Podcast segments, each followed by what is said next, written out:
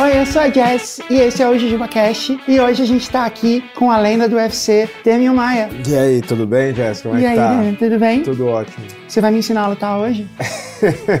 Se quiser. A gente pode tentar depois. Você sabe que quando eu era. Acho que eu já te contei isso. Quando eu era adolescente, criança, adolescente, e o jiu-jitsu começou a ficar popular, assim, a gente brincava de jiu-jitsu. né? A gente aprendia um ou outro movimento, assim Sim. e tal. E a gente, não, vamos brincar de lutinha e tal. E a gente fazia. E era legal, assim, porque eu realmente ganhava de uns caras maiores que eu. É, e na verdade, assim, Aham. é natural, né, de, Aham. do ser humano. É, é divertido ali. Você brinca, toda criança brinca, qualquer bicho você vê, tipo, se- mamífero, né, fica se embolando ali, brincando. Então, é natural. E você tira o elemento da pancada, faz só a parte É, esportiva pancada. que a gente Aham. fala. Então, tipo, não machuca. Então, é um jogo, né? Vira um Era jogo. legal, era só um tentando imobilizar o outro. Então, Exato. então era realmente legal. E era legal isso, porque de vez em quando você via, tipo, alguém derrotando alguém muito maior. É, isso Certamente é era, legal. era só uma brincadeira, não era a, a competição de verdade, não era o esporte de verdade, mas ainda assim, era muito legal. É, Era é muito mágico o negócio. Eu- isso foi É o que me mágico. encantou. Ver pessoas menores ganhando de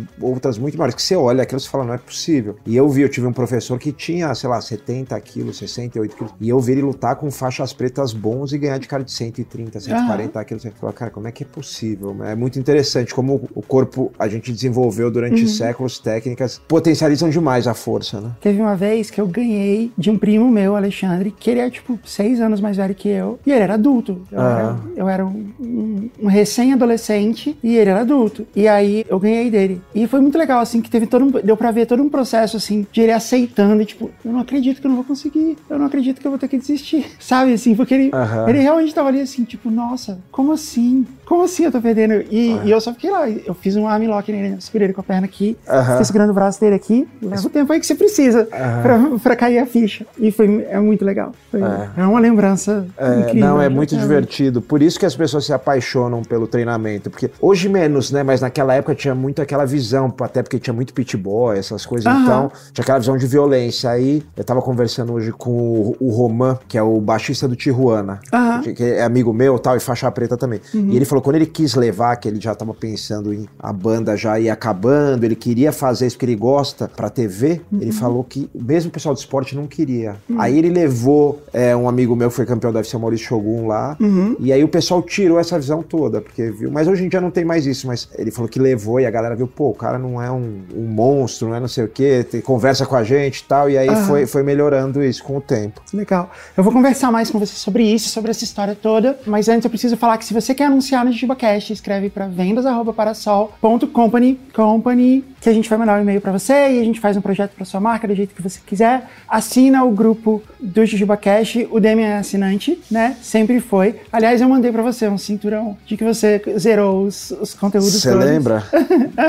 O- o- Eu acho que você é a única pessoa que já fez isso. Que De ouviu todos os conteúdos secretos. os Aham. antigos? Aham. Eu acho que você é a única pessoa. Pelo menos que me falou. Quando eu terminei de ouvir, eu lembro que você tinha falado comigo, e falou, você ouviu o último que tava Aham. reformulando, né? Aham. E aí faltavam uns quatro, assim, cinco. E aí eu falei, ah, vou terminar aí. Aí foi quando teve a reformulação do, do grupo secreto. E aí eu te mandei o cinturão de campeão também do grupo secreto. Que é provavelmente o seu campeonato mais importante. Se você quer derrotar o Demian nesse campeonato, é só você assinar jujubacast.com.br grupo, lá tem todas as informações. Você tem acesso aos nossos conteúdos quase diários, onde a gente fala coisas que a gente não fala por aqui. E você também tem o grupo do Telegram, onde a gente conversa, discute, tira fotos. Aliás, hoje a gente tá postando um monte de fotos dos bastidores do que tá rolando aqui ao vivo. Assim, é praticamente como se estivesse aqui gravando com a gente. Ouça o Vortex Podcast da Kat, que é essa altura que a gente tá gravando agora, a gente acabou de lançar. Mas quando isso for pro ar, ele já deve ser o maior podcast do planeta. Mas ouça assim mesmo, se você ainda não ouviu. E se você tá só ouvindo no áudio, você pode ver esse programa no YouTube. A gente tá com imagens. Assina também o nosso canal do YouTube, JujubaCast. É só procurar lá, dá like, assina e clica no sininho. Essa é a novidade, né? Qual a O novidade? YouTube, É verdade, é uma novidade. né? Porque era né? só áudio, né? Era só áudio, mas a gente se rendeu ao podcast em vídeo. E a gente passou a fazer no sofá porque a gente não se rendeu ao podcast na mesa. A gente tentou, mas a gente achou que O sofá é melhor. o sofá é melhor porque a gente consegue meio que esquecer assim que a gente tá gravando. Verdade. Não tem aquele microfonão na nossa cara. É verdade. E aí a gente fica só conversando.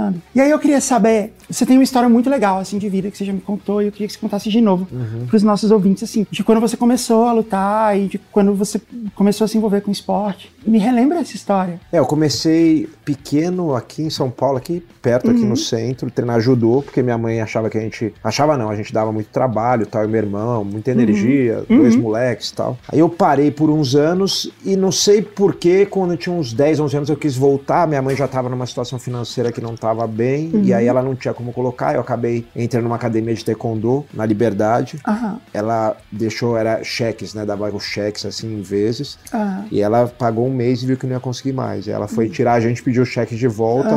Aí eu achei uma academia de Kung Fu na época, que era mais barata, aí fomos. E foi isso. E dali foi indo, nunca mais parei de lutar desde 12 anos de idade. Isso estou te falando de 1990. aham. É que você me falou que você até se identificou com o livro na época, né? É, porque eu lembro, a gente, inclusive, tem uma curiosidade, né? A gente até, eu, meu irmão, a gente que eu falo minha mãe, minha mãe é separada do meu pai, a gente morava aqui, nesse quarteirão, só que pra baixo. É mesmo? É, é que a gente tá gravando aqui, aqui do lado. E era que eu falava, era aquele negócio de hiper, hiper- hiperinflação dos anos 80, então o aluguel defasado, e aí a gente conseguia ficar. Só que os proprietários querendo que a gente fosse embora Aham, pra alugar pra outra pessoa e pagar. Vamos dizer que a gente pagava três vezes mais barato do que era.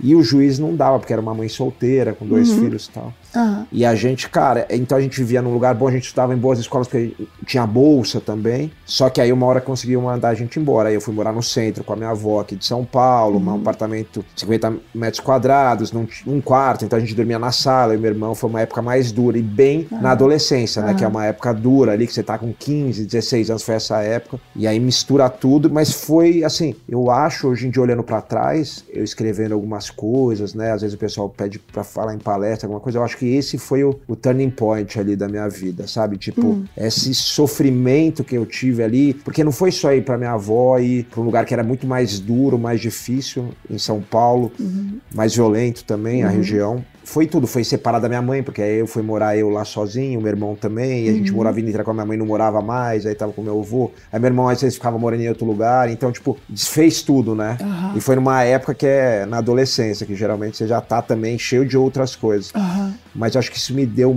Hoje em dia eu agradeço por isso que aconteceu. Eu acho que eu falo isso. Isso com certeza trouxe cicatrizes que são ruins. Teve a parte boa. Se eu não tivesse vivido isso, com certeza eu não teria essas coisas, mas talvez eu não teria chegado onde eu cheguei. Aham. É, e foi é mais ou menos o que eu conto no meu livro, né? No Como livro, cara, é bem exatamente. parecido, assim, também. A gente foi morar com a minha avó e dormia na sala. E é o que você falou, né? A gente é meio que fruto do que a gente viveu, assim. Então, Uhum. é é muito difícil você falar que, tipo, ah, eu preferia não ter passado por isso. Porque isso, de fato, forma a gente quem a gente é hoje, né? Eu sempre penso que essas coisas são melhores de passar na adolescência. Porque, tipo, É, é- eu acho que é mais difícil quando você, você viver essas coisas já como adulto, assim. com certeza. Você É, realmente cê- tem um é. preparo, né? É verdade, você se prepara mais, né? É verdade, pensando bem, acho que é melhor até na adolescência do que na vida adulta e mesmo como criança, né? Porque criança você ainda é muito mais frágil, né? Aham. Ali na primeira infância tal. Eu tenho amigos e atletas que eu conheço que passaram traumas maiores na infância e, cara, sempre tem alguma coisa ali que você vê que vem daquilo, sabe? Uhum. Porque acho que é mais difícil ficar mais incrustado ali. Na adolescência talvez você esteja um pouco mais preparado, você tem uma infância mais tranquila e aí você consegue lidar com isso e, e virar a famosa resiliência que o pessoal fala. né? É, é verdade. Você tá escrevendo um livro, né? É sobre, É. é, é sobre verdade, isso, sobre essa é, história? Eu tenho um, um ghostwriter, na verdade, que não é tão ghost assim, Aham. né? Que é o Mauro Albano, um amigo meu. É, você falou o nome, não é mais Ghost. É, exato. Não, e vai estar no livro, porque é justo, né? Ele, Ah. ele me entrevistou durante uns cinco anos, mais ou menos. Uau. Isso foi uma ideia até do amigo meu que você conhece, do Alex Atala, né? que. Falou, e aluno, né? Falou assim, pô, por que que você não escreve um livro contando essas histórias que você conta, às vezes, aqui pra gente e tal? Só que eu não queria fazer um livro numa pegada de biografia, porque eu acho meio pretencioso, sabe? Ainda mais novo, assim, e tal. Hum. Aham. Aí eu falei, cara, vou escrever um livro contando algumas histórias e tentando tirar algumas lições, o que, que eu acho que eu errei, o que, que eu acho que eu acertei. E aí ele tá escrevendo, já faz muitos anos. Esse projeto começou uns 7, 8 anos atrás, mas naquele negócio, ele trabalhando, no, trabalhou um monte de meio de comunicação grande, eu lutando, agora tá indo um pouco mais, tá desenvolvendo, eu acho que esse ano a gente termina. Que legal. E que tipo de história vai ter? É. História da minha vida, de, de Ah. carreira, histórias tipo de coisas que aconteceram, de coisas que foram difíceis e como passar por cima daquilo. Vamos dizer, até de uma coisa básica, tipo um evento que pra mim era a minha vida, era muito importante e eu perdi, aí eu me recuperei, no outro ano eu fui lá e ganhei, entendeu? Algumas Aham. coisas assim, desde histórias de infância, tipo essa, esse tipo de coisa. O que, que você acha De que é a atleta. lição que você tirou dessa. de- é, de ter começado tão cedo como atleta de artes marciais. Uma coisa que eu aprendi muito na minha vida que eu era uma criança, como qualquer criança que tinha medo de algumas situações, de várias. Aham. E eu olhava os lutadores, os mais velhos que eu, na época os que eram meus, e eu falava, cara, esse cara não tem medo de nada. Pode, esse cara é.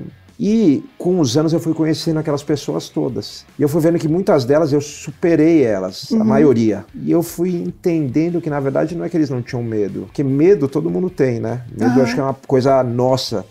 É, faz parte do ser humano, te protege, te impulsiona tal. Mas eu achava que eu nunca ia conseguir lidar do jeito que eles lidam. E no fim, tem uma, uma história muito icônica pra mim, que é o seguinte: eu indo lutar minha primeira luta no UFC em 2007. E antes disso, um outro evento também, mas o UFC. E a gente vai fazer a mão entre as antes de lutar. Não é a unha, é a mão. Então o que, é fazer a mão? A pessoa vai enfaixar a sua mão, tem um cutman que chama, que é o cara que cuida disso.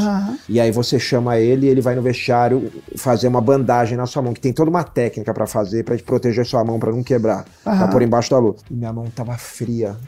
Fria assim, tipo, não tremia nada. Aham. E eu olhava pessoas que eu achava que eram super casca grossa, assim, que não. E aí eu via com eles, às vezes, numa luta e via os- as pessoas super nervosas e desesperadas. Não transparecia aquilo fora, mas lá dentro, ah, cara, que coisa estranha. E aí eu fui entendendo que, na verdade, todo mundo tem medo. É muita pressão, é muita coisa envolvida num- numa situação de luta, né?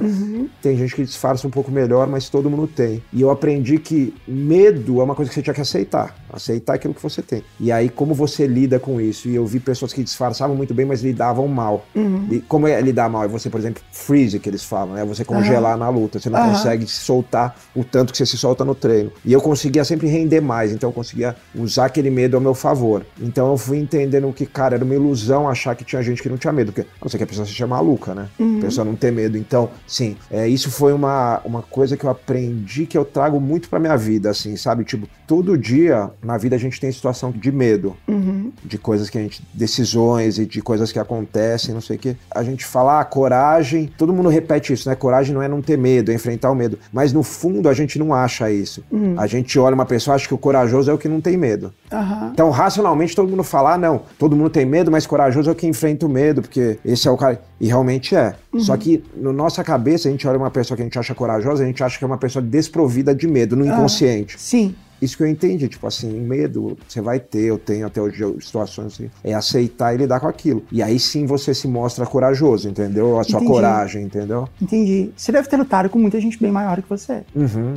E, é, e. Principalmente quando eu lutava no peso de cima. É, não, e, e no começo, assim, eu tô pensando mais assim, quando você estava começando. né? Porque eu acho que, sei lá, já depois que você já tinha sido campeão, sei lá, eu acho que as pessoas tinham medo de você, não o contrário. Mas no começo devia rolar muito isso, né? E como que você lida com isso, assim, de tipo, ok, se esse cara me acertar um soco, eu vou acordar no É. vestiário, vou acordar no hospital. Isso principalmente a gente vai preparando a Uhum. carreira toda antes. Por exemplo, porque no jiu-jitsu, antes de eu chegar no UFC, eu lutei muitos anos de jiu-jitsu esportivo. Fui campeão mundial, Uhum. campeão da ADCC, Copa do Mundo. E você luta uma coisa que chama absoluto. Tem o seu peso, então meu Uhum. Peso era meio pesado, e eu lutava absoluto, que é sem peso. Qualquer um pode entrar de qualquer peso. E eu me lembro. No UFC ou no jiu-jitsu? No jiu-jitsu. No jiu-jitsu, No UFC não tem absoluto. Como tem a pancada, acaba sendo muito perigoso, assim. Ah, tá, no jiu-jitsu não no tem soco, né? jiu-jitsu Tá. Uhum. esportivo não tem soco. E aí eu me lembro, primeira vez, eu nunca tive medo de lutar jiu-jitsu, né? Porque o jiu-jitsu você tá ali protegido, não tem a pancada, é mais, pô, pegou, desiste, né? Aham.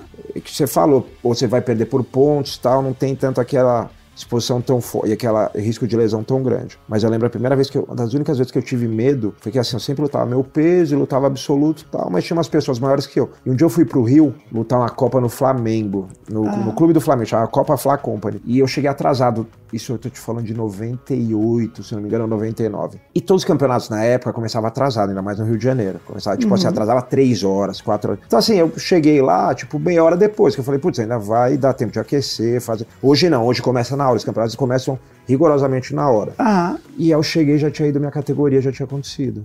Eu falei, cara, eu gastei ônibus para vir pro Rio de Janeiro, eu gastei dinheiro, eu gastei, fudeu. E fora que meu professor vai me dar um esporro a hora que eu chegar, Hum. porque, pô, você veio até o Rio de Janeiro e não lutou. Aí eu cheguei pra um cara, um amigo, um amigo meu até hoje, um negão de tipo, cara, um metro, dois metros de altura quase, Hum. Aham. gigante, o Baraúna, o apelido dele. Aí eu, eu nem conhecia ele, ele lembra dessa história até hoje, a gente se encontra, ele fala, eu falei, Baraúna, por favor, cara, ele era um dos organizadores. Eu preciso lutar, cara, o que aconteceu, não sei o que, eu tô ferrado, tava com medo do meu professor.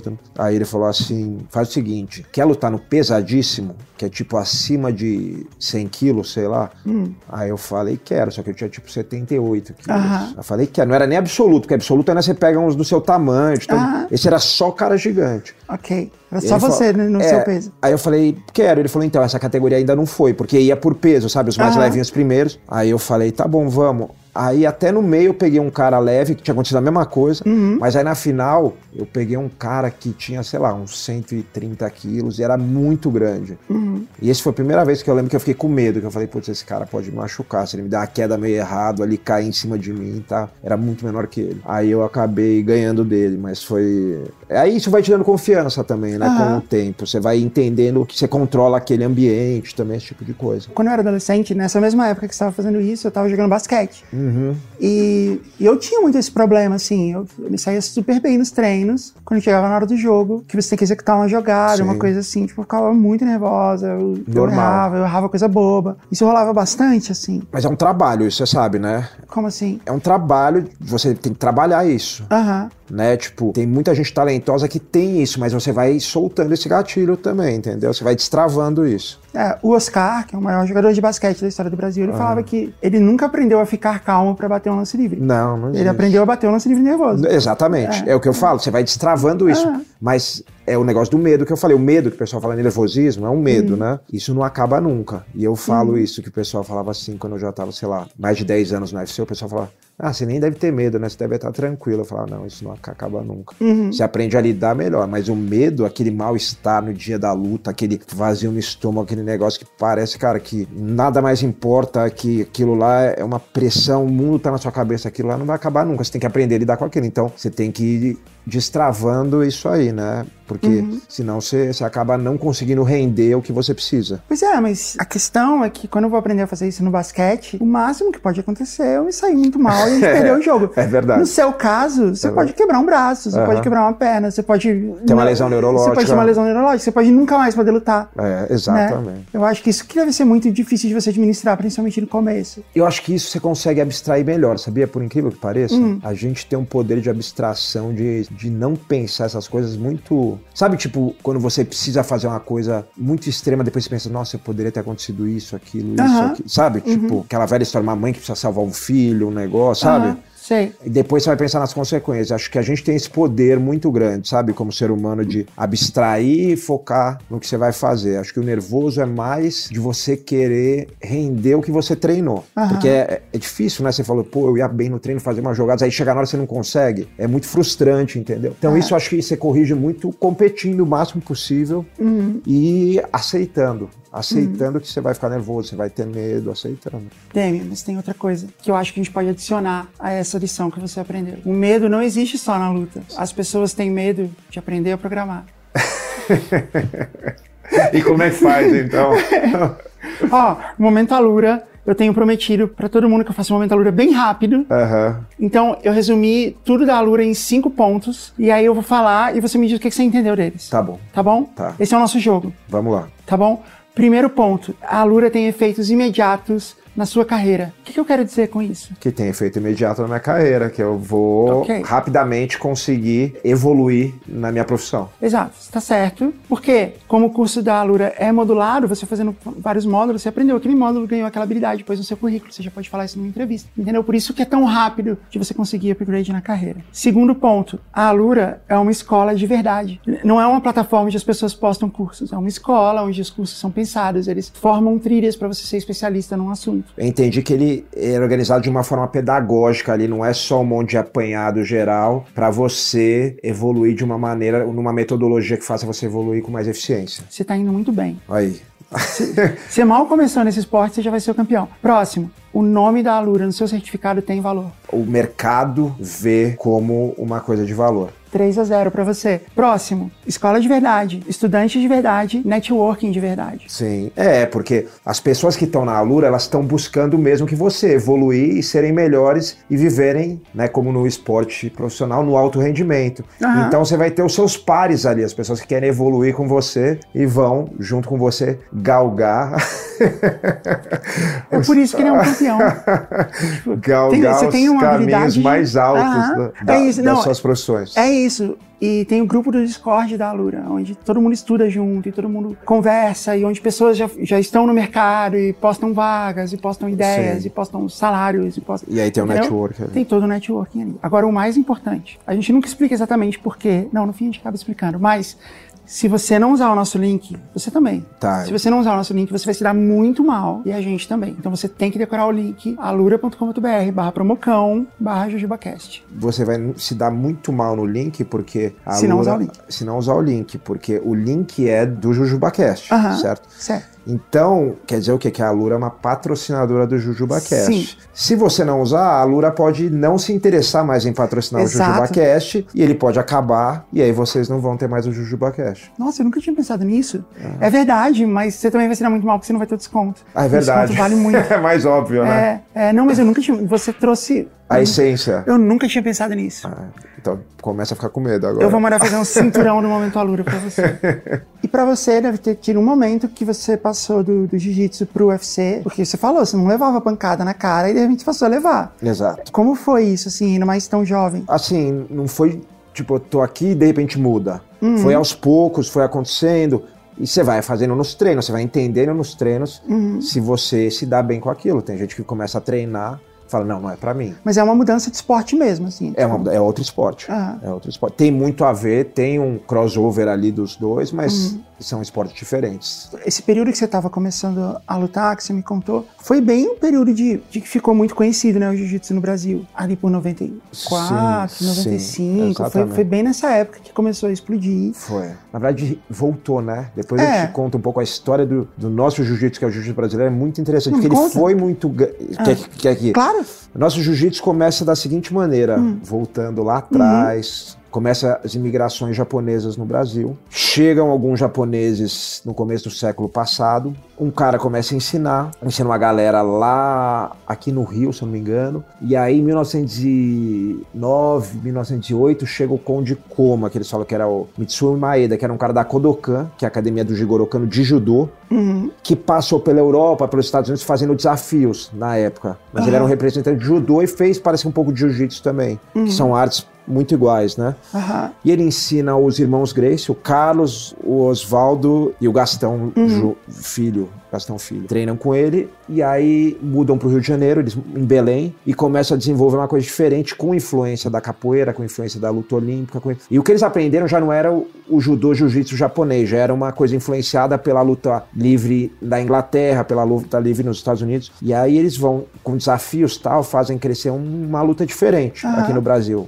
Endêmica, né? Uhum. brasileira. Nos anos 50, eles abrem uma academia gigante na Avenida Rio Branco, no Rio de Janeiro, e vira um negócio gigante. O Hélio Ah. já era muito famoso, muito famoso no Brasil, era capa de jornal e o caramba. É, o Globo, todos esses jornais, na época, a capital era o Rio de Janeiro, né? Aham. Eles dão aula pra toda a elite do Rio de Janeiro, era na academia cara, só tinha aula particular, então, sei lá, passava desde político, cantora, atriz de teatro de novela na rádio, Oscar Niemeyer, Roberto Marinho, todo mundo treinou lá em algum momento, sabe? Aham. O pai do Pitangui, ou, ou o próprio Ivo Pitangui, não lembro, sabe que era cirurgião? Sei. Toda essa, então, eles, eles tinham uma academia no Rio de Janeiro que, se eu não me engano, eram dois andares, tinha coisa de mil alunos. coisa- Uau. e Eles viviam de jiu-jitsu numa época de esporte, né, e arte marcial, numa época que nem jogador de futebol vivia disso, né? O nome do esporte era jiu-jitsu já. Era jiu-jitsu, mas já não era o jiu-jitsu jiu-jitsu. Entendi. Porque as pessoas confundem, não é o jiu-jitsu japonês, é o jiu-jitsu brasileiro, é outra luta, entendeu? Entendi. Mas já tinha competição. Aí eles começaram a criar. Eles Ah. criaram as regras, criaram. Né? Porque antes tinha só o Vale Tudo, que era competição sem regra, com outras lutas. Aí tem muita influência da capoeira que a gente veio a descobrir agora, que tá cheio de historiadores estudando, é muito legal. Outros mestres japoneses, americanos que vieram pro Brasil, franceses de Savate, que é um boxe francês. Ah. Misturou tudo, criou um negócio nosso. Ficou isolado do mundo, tanto que o mundo todo virou judô, jiu-jitsu e o nosso ficou aqui. E aí, nos anos 60, ele ficou grande, anos 70 ele deu uma sumida, anos 80 deu uma sumida, e aí anos 80 volta com o negócio do UFC. Então é outro, é o segundo boom, né? Quando o Rorion Gracie, que cria o UFC, um brasileiro,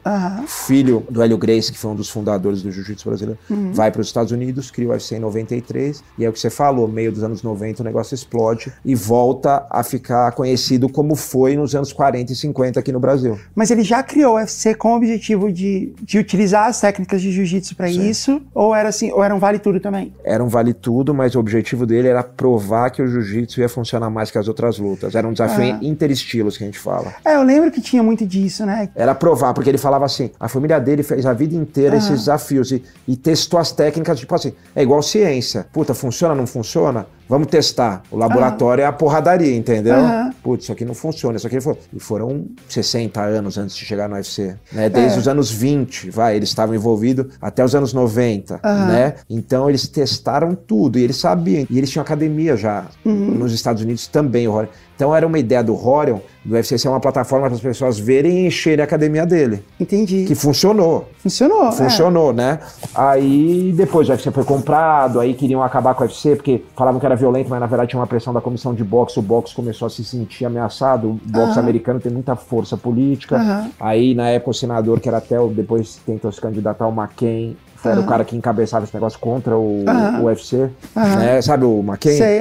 Aí conseguiram liberar, aí os Fertita de Las Vegas compraram, tomaram prejuízo durante anos, aí conseguiram explodir com um programa na TV lá, e aí virou o que é. Porque eu lembro que nos anos 90 tinha muito disso, assim, de você via a competição e aí vinha um cara do boxe, né, vestido de lutador de boxe. Exatamente. Com luva, com não sei. É. E aí tinha um cara do judô, né, com kimono e tal. E era muito legal de ver. Era E- muito legal. E os caras do boxe tomavam porrada sempre, assim. Sabe o que é legal? Ah. É uma coisa que não acontece, é que não era homogêneo. Aham. Hoje em dia você vê todo mundo com o mesmo shorts, É. do mesmo jeito, mesmo corpo, né?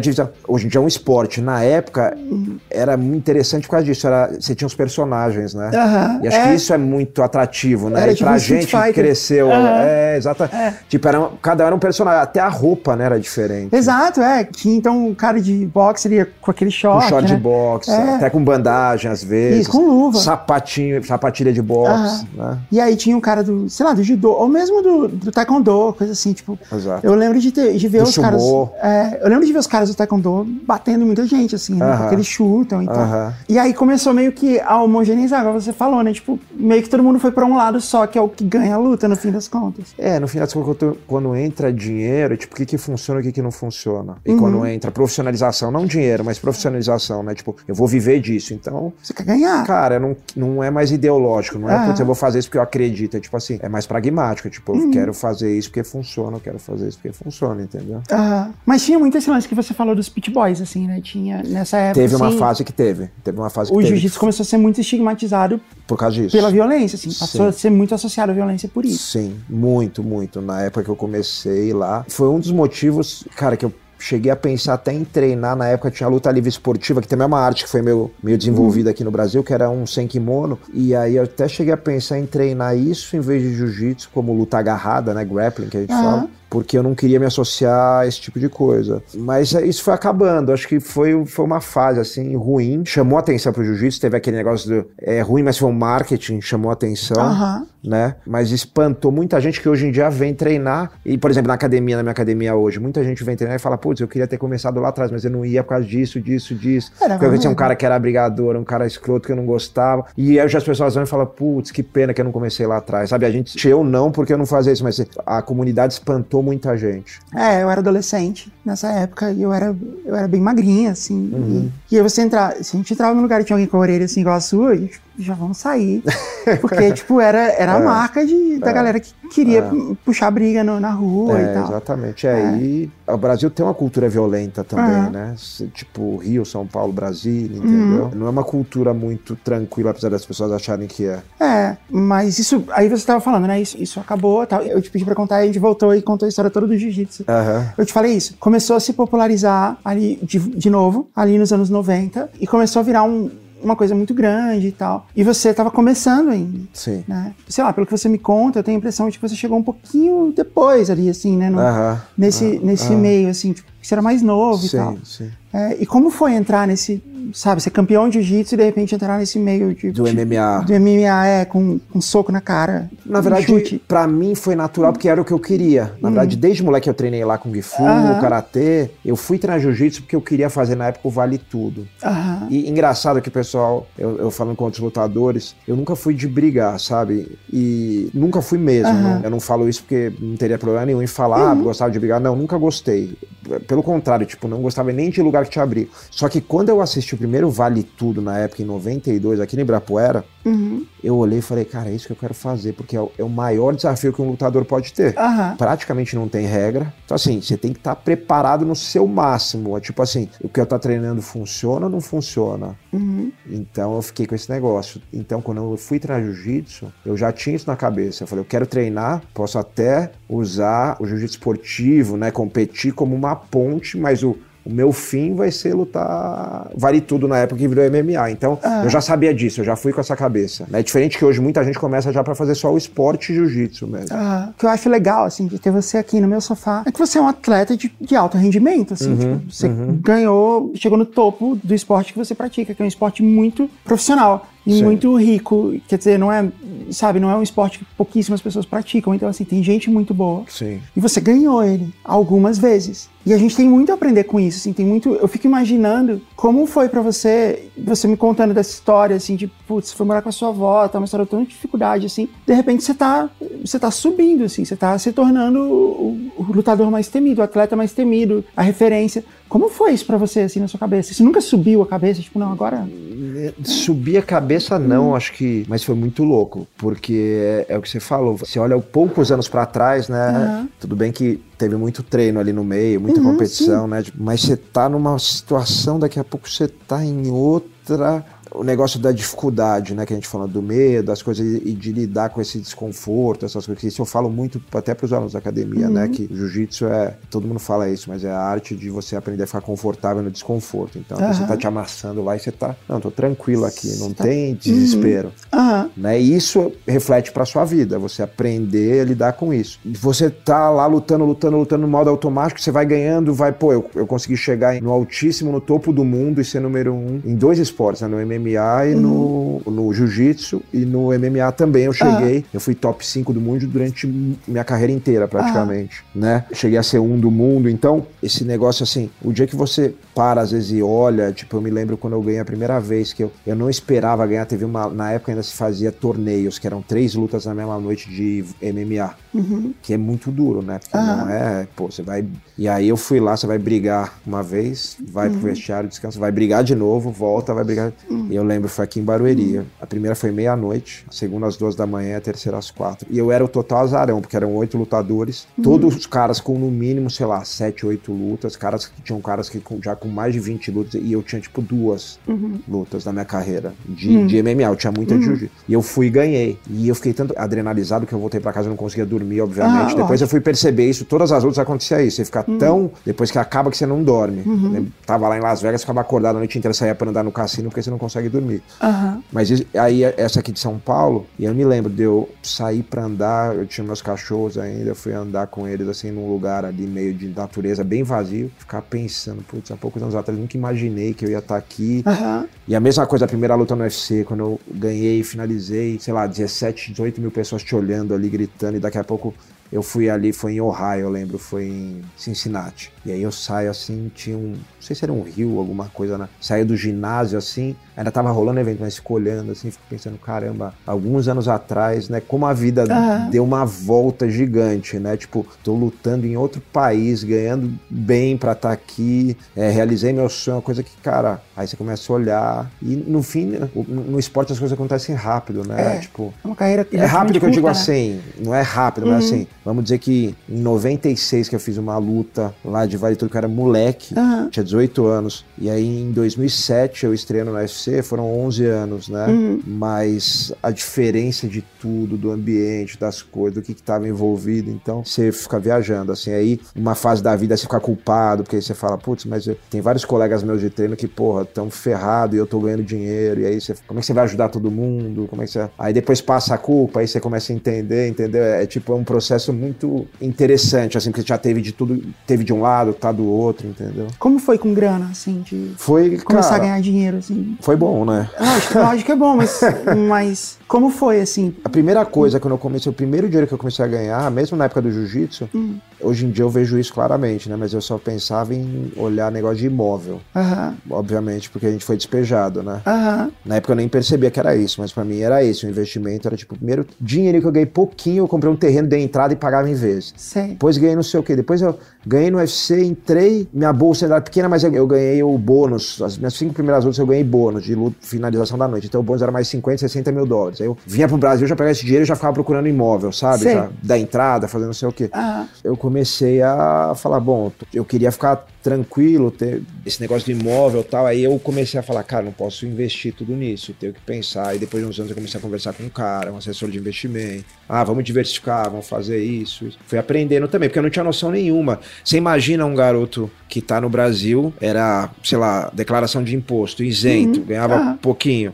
Daqui a pouco, de um dia pro outro, você entra no UFC, você luta nos Estados Unidos, no Canadá, na Inglaterra, você tá declarando imposto em três países diferentes. Aí você mostra, você declara aqui no Brasil que você ganhou lá pra fazer as compensações. Aham. Você faz, eu não sabia fazer nada disso. Aí tive Aham. que sair correndo atrás, entendeu? E, e contador, e aí às vezes nem o contador sabia, bem. E aí você vai aprendendo e vai, e vai fazendo, entendeu? E você conseguiu manter. Você começou a comprar um monte de coisa assim. Você mudou o seu estilo de vida, é isso que eu tô perguntando. Não. Você conseguiu manter o mesmo estilo de vida que você tinha antes. É porque assim. Você parece um cara muito, muito tranquilo. assim, É que nessas coisas. manter. Manter não, porque obviamente você acaba gastando mais, né? Mas assim, as coisas físicas nunca me atraíram. Né? E não sou melhor que ninguém por causa disso. Hum. Sei. Porque tem gente que. fala, Mas tipo assim, um carrão nunca me atraiu, sabe? Tipo esse tipo de coisa. Aham. É óbvio que você tem outras vaidades, né? E aí tem uma história engraçada que eu tava com meu filho, com o Lourenço, conversando com ele um Hum. dia. E aí passou um carrão. Falou, nossa, papai, imagina que legal se eu pudesse comprar esse carrão. Aí eu falei, ah, eu posso. aí ele falou assim, sério? E por que, que você não tem? Eu falei, cara, porque, sei lá, não acho tão. Não, mas é muito legal. Eu falei, Lô, mas tem que entender uma coisa: a gente tem que fazer escolhas na vida, o dinheiro é finito, né? Então, por exemplo, lembra a viagem que a gente fez ano passado? Não foi muito legal, porque eu fui dar um seminário lá na Europa, aí vocês foram comigo, sei lá, pra quatro países diferentes. A gente, pô, as experiências que a gente teve, que coisa legal. Viajou de trem pra não sei aonde, foi pra neve, foi pra Lapônia, voltou, foi, cara, num dos lugares lindos, uma cidade. Eu, você, a mamãe, a Pietra. Cara, foi. Então, isso aí tem um custo. Então, às vezes você tem que escolher também, né? Por exemplo, a gente fez isso aqui, ó. Pô, fez isso aqui em casa, tem um custo, né? Construir lá uma piscina natural, que é como se fosse um lago que você nada, né? Aham, que legal. É, pô, não é muito legal você nadar aqui com peixe, tem 11 mil peixinhos ali, você Que legal. nada. É, não é muito legal. Pô, é muito legal. Então, aí você escolhe. Ele é verdade. Eu falei, então, o que, que você acha? E aí, o que, que você escolhe? Ele falou, acho que eu teria os dois. Ele fala, Ele luta. Ele joga bola. Ele joga A bola. menina luta. É. A menina. Isso é muito legal, né? Hoje em dia, nossa época era menino judô, menina balé, né? Aham. Hoje em dia, das crianças lá na academia, tem, a gente tem muita criança, acho que tem tipo coisa de quase 100. É praticamente meio a meio. Aham. Praticamente não, se bobear tem até mais menina que menino, mas é, é muito dividido isso, não existe mais esse negócio, né? Ele joga mais bola, ele joga bola, treina bastante. A menina faz tudo, ela faz jiu-jitsu, ela faz handball, faz vôlei, o que você jogar faz teatro, o que você quer fazer não sei o que quer, quer fazer não sei o que quer. Aí ele fica mais no futebol ali, mas joga. O que eu falei pra eles, pros dois desde pequenininho, era pra eles escolherem fazer um esporte, era importante e tal, né? Pra lidar com esses negócios, porque talvez eles não vão ter essas frustrações que eu tive e esses desconfortos. Então, o esporte ele ajuda nisso também, né? Porque ele te bota ali pra competir. O Lorenzo, quando era mais novo, ele tinha dificuldade quando ele perdia alguma coisa, sei lá, com a irmã dele. Ele ficava muito bravo, não aceitava. E aí, no esporte, você vai perder. Então, você vai Aham. aprendendo a lidar com isso, que é importante, né? Você acha que eles vão seguir uma carreira de atleta? Sabe que eu tento não influenciar o mínimo possível eles, mas é óbvio que eu ia adorar, né? Aham. Mas assim, eu tento segurar. Tem os atalhos, né? É, mas eu tento segurar, sabe por quê? Porque, cara, eu acho a pior ignorância do mundo é um pai que achar o que que é o melhor pro filho ou não, sabe? Em termos Aham. de profissão, vendo o pai, sabe? Putz, não, eu já vi aluno meu que o pai falou, não, você, o cara queria, sei lá, ser músico, ou fazer. o- Não, você não vai fazer isso, tem que ser, sei lá, advogado, tem que ser não sei o quê. E a pessoa, cara, ela não vai ser feliz fazendo aquilo. Então, Uhum. assim, cara, o filho nasce ali naquela família, mas ele é só um ele tá de passagem ali. Ah, é uma pessoa, né? é uma pessoa, é. E você, quem é você pra decidir? Ah. Eu acho que é melhor ele ser advogado. Porra, como é que você sabe? Como é que você sabe que vai existir essa profissão amanhã? Como é que você sabe que ele vai ser feliz ou ela, né? Hum. Então, mas eu pô, adoro ver eles competindo, fazendo as coisas. A Pietra competiu outro dia de jiu-jitsu, o Lourenço compete futebol direto. Agora, assim, pra mim, assim, no caso dela, arte marcial, acho bem legal, porque tem a questão da defesa e tal, ainda mais pra uma menina, é muito bom aprender a se defender. Porque, né, o moleque tem a força física, mas a menina não tem essa mesma força física. Então, acho que é ainda mais importante pra ela como defesa. Mas como esporte, pensando na parte esportiva, não de arte marcial, eu acho que quem virar atleta de altíssimo rendimento é muito pouca gente, muito pouca Aham. gente. Mas o benefício do esporte, você sabe, você jogou basquete, tudo é pra todo mundo, entendeu? E isso aí, pra mim, é o objetivo número um. Se eles resolverem virar, o Lourenço fala que quer ser jogador de futebol e tal, mas é uma peneira gigante, então tem que ver. Eu vi uma vez, eu não lembro, algum jogador da NBA falando assim, tipo, ah, o esporte de alto rendimento, a gente costuma dizer que esporte é saúde. Esporte de alto rendimento não é saúde. É dor e sofrimento o tempo inteiro, assim. Porque você, você termina uma carreira normalmente porque você tá contundido, porque você, tipo, é, desgastou tanto um osso ou um músculo que você não dá conta mais. Uhum. Né? E tem muito isso, né? A gente vê, eu tava comentando com uns amigos assim, tipo, o LeBron James termina todos os jogos e mergulha numa banheira de gelo. banheira de gelo. Isso é uma gente- tortura. Ah, eu, Né? fiz, eu fiz muito isso. Ah. é. Mas é bom pra cabeça, hein? Você fica. Ah, eu já fiz também. Nossa senhora, eu, eu não tenho saudades, mas. Às vezes até Não, pensei mas- em fazer de novo, porque eu vejo um monte de, de gente que faz, né? Hoje em dia Aham. virou meio que moda, né? Virou meio trend. Aham. É legal, porque você trabalha demais a cabeça. E dizem que libera um monte de coisa, né? Um monte de substância, né? Eu não sei. Eu fiz porque eu tava machucada, mas. Uhum. Enfim, obviamente funciona né, de, pra desinflamar e tal, mas pensa, esse é o cara, um dos maiores salários da história do esporte, e a vida dele é ser torturado toda noite. É o preço né? a ser pago. É o né? preço. É, então, é um preço muito alto, não é um preço É baixo. um preço alto. Eu acho que assim, a gente tem- também tem que tomar cuidado, porque quando o pessoal fala, e é muito repetido isso, né? Que esporte de alto rendimento não é saúde, acaba virando um clichê perigoso. Aham. Porque, assim, é óbvio que é muito mais saudável você do que você não fazer nada. Aham. né? Então, porque a pessoa, às vezes, tem amigo meu que não faz nada, ele fala, não, não, mas esporte de rendimento. Falei, não, mas calma, eu sou mais saudável que você. Aham. Né? O ideal, o ideal, o mundo ideal é tipo, por exemplo, meu professor, o Fábio Gurjá, que foi meu professor, ele é todo, tipo, fez cirurgia no quadril, no ombro e tal. Hoje em dia ele treina o quê? Ele treina jiu-jitsu duas a três vezes por semana, bem mais suave, faz uma musculação leve todo dia. Então, esse é um esporte saudável, entendeu? Então, Ah. o É. ideal seria isso. Por exemplo, não seria treinar o nível que eu, tre eu treinei a vida inteira, tipo, duas, dois treinos pesadíssimos por dia. Você fazer um treino por dia leve, às vezes jiu-jitsu, às vezes musculação. Aí sim, esse cara com certeza vai estar mais saudável do que quem tá nesse espectro da ponta. Agora, o pior é quem tá nesse espectro aqui, em termos de saúde, né? Aham. E assim, É. treinar, não necessariamente não é jiu-jitsu, musculação. Cara, a pessoa que caminha todo dia, Uhum. entendeu? Esse tipo de coisa. É, não, essa, nessa questão, sem dúvida, mas assim, pra alguém que é um atleta profissional, não sei o que, que você vai atingir os seus limites, Você vai Né? ter desgaste. vai de- acontecer. E vai. a gente vi- viu vários atletas profissionais com o tempo. Tipo, o, Ah, Kobe, eu- o Kobe Bryant, quando ele parou de jogar, ele tinha um monte de dor nas costas, ele não Sim, aguentava sim. mais. O, o Gustavo Kitten, quando ele parou de jogar, também, ele Sim, tinha um quadril. problema no Eu conheci quadril, o Kobe num Uhum. evento lá do UFC até. Ah, que legal. É, no ano até que ele morreu. Por exemplo, eu não me machuquei muito na minha carreira. Mesmo assim, Uhum. eu tenho uma cirurgia nesse joelho, uma nesse joelho, uma nessa mão, Uau. um negócio que eu fiz no ombro aqui. Então, assim, tipo, e eu sou. Tudo bem, minha carreira foi bem longeva, mas é, com certeza vai, vai acontecer, sabe? Você falou que você fazia uns treinos muito pesados, assim, Sim. e puxados. E, e como é, assim? Porque você não pode crescer também, né? Você não pode ganhar peso, você não pode ganhar músculo acima da sua categoria. Como é? Como Mas é lidar- difícil ganhar músculo. Tem uma, tem uma piadinha até que brinca, que todo mundo fala. Tinha um, um treinador meu que ele deu aula nos anos 80 de musculação, que ninguém Ah. dava, meio que personal era. Primeiro cara de São Paulo. E aí disse que o cara chegava pra ele e falava assim: um cara chegou pra ele e falou assim: Cara, eu quero. O cara era bem magrinho, tá ligado? Ele falou assim: Ó, eu quero fazer musculação, mas eu não quero ficar tipo Arnold assim, tá? Ah. Eu quero. Aí eu- ele falou: Não, fica tranquilo que você. Não, você nem que você queira, ficar. você vai ficar. Porque o Arnold treinou o dia inteiro, a vida inteira, tomou todos, todas as bombas Uhum. do mundo, tem uma genética bizarra. Aham. Cara, é um cara obstinado que treinou que nem ninguém treinou. Então, assim, é, é difícil, cara, crescer. É difícil ganhar peso. Ó, na minha experiência, geralmente, tudo bem, Hum. meu biotipo é mais difícil do que perder. É, e você também não pode perder muito também, né? É, e ganhar peso de qualidade, óbvio, Ah. né? Não é tipo, você, se você quiser ganhar peso sem qualidade, é só sair comendo, tipo, açúcar, né? E você, e você tinha umas, umas dietas meio malucas, assim, de, tipo, só, só comer proteína, só. Não, nunca só tive. comer muito- whey, sei lá. Não, não, nunca tive dieta muito maluca. Porque eu tive uma boa Hum. fase, eu cuidava. Sempre cuidei de tudo, né? Mas assim, os carbos que eu comia, os carboidratos, né? Então, Uhum. Ah. tipo, focar mais em legumes, essas coisas, não comer. Isso eu faço até hoje. Não comer tanto pão.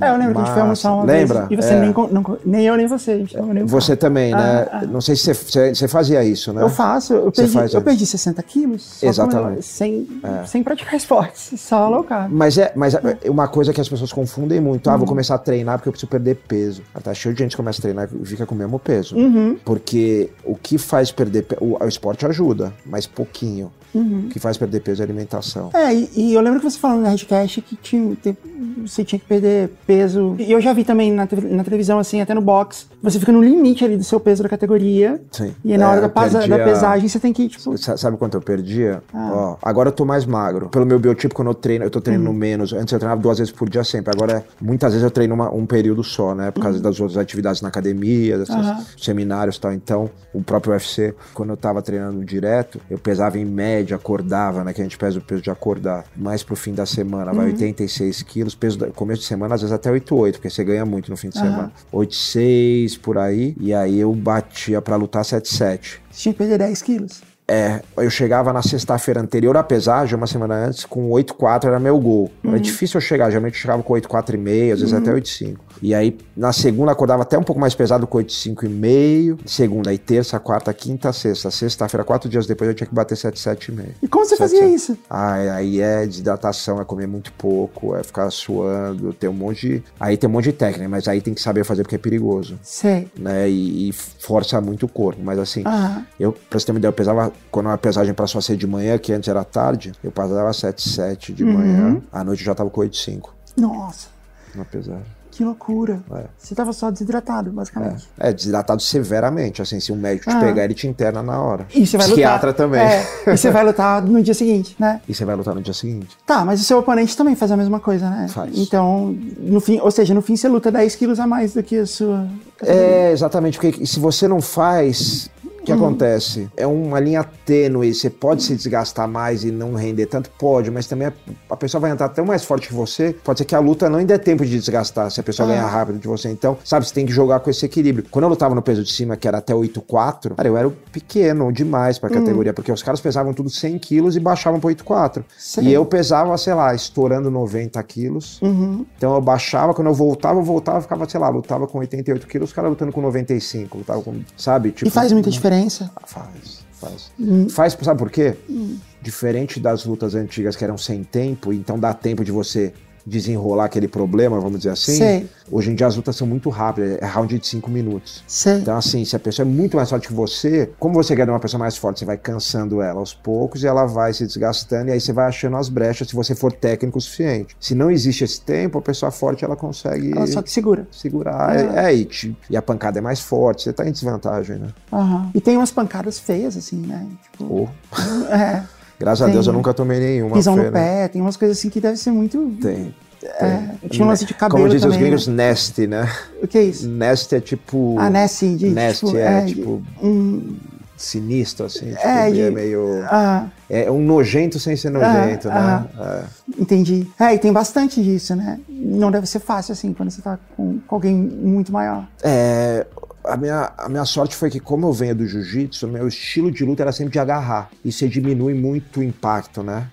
Porque se você tá longe da pessoa, não tem soco nem chute. Se você tá perto e clincha, o soco tem muito menos alavanca, menos força, menos torque, né? Menos poder de. O problema é quando você tá naquela meia distância, que aí o soco, o chute tem muita força. Então, eu falo isso, eu lembro nas minhas lutas, eu ganhando ou perdendo, eu nunca saí muito machucado. E tinha amigos meus que lutavam mais Muay Thai, o estilo deles, e eles iam lutar MMA. Eles ganhando ou perdendo, eles saíam arrebentando. Arrebentado, sabe? Sei. Então eu falei, putz, escolhi o estilo certo, né? Porque pelo menos eu vou estar tá, tá bem a hora que eu parar. Quando você começou a crescer no esporte, assim, eu imagino que a gente falou da parte que quando você começou a se tornar um atleta profissional, começou a ganhar dinheiro, tá legal. E você falou de como já era impressionante isso, mas em um certo ponto, você passou a ser o melhor, você passou a ser uhum. ou um dos melhores, ou o mais temido. Quando foi que, você, que caiu a ficha para você de que é, eu sou o melhor nisso aqui? Como eu comecei a aplicar o jiu-jitsu com muita eficiência, logo eu fiquei conhecido como, ah, esse cara é o melhor jiu-jitsu do MMA, uhum. o atual, melhor jiu-jitsu.